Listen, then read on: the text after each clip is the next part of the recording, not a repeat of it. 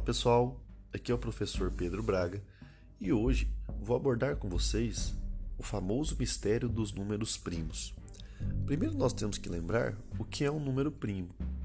Número primo é aquele número que é divisível apenas por um e por ele mesmo. Por exemplo, são números primos o 3, o 5, o 11, o 17. Existem infinitos números primos. O mistério que os rodeia é em relação à sua distribuição. Até os dias de hoje, os matemáticos não conseguem criar uma fórmula, um algoritmo para descobrir todos os números primos e suas posições. Até existem algumas fórmulas para encontrar determinados. Por exemplo, temos uma fórmula que diz o seguinte: que x ao quadrado mais x mais 41 será um número primo, caso eu adote valores de 0 a 39 para x.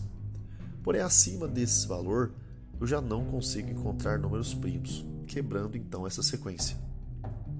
Essa lacuna de conhecimento acerca da distribuição dos números primos é uma das bases principais para um ramo da matemática conhecido como criptografia. Isso porque vários métodos de criptografia utilizam operações entre números primos para chegar a um determinado código.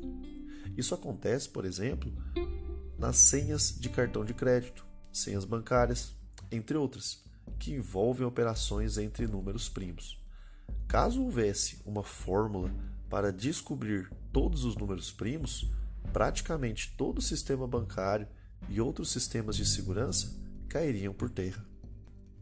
Esse mistério é tão intrigante que desde o ano 2000, o Clay Institute of Mathematics instituiu um prêmio de um milhão de dólares caso alguém resolva o que nós chamamos de hipótese de Riemann, que seria o descobrimento desses padrões de números primos. Incrível, não? Quem sabe você consegue descobrir esse enigma? Debruce-se em cima dos números primos e tente descobrir relações entre eles. Um forte abraço do seu professor Pedro Braga.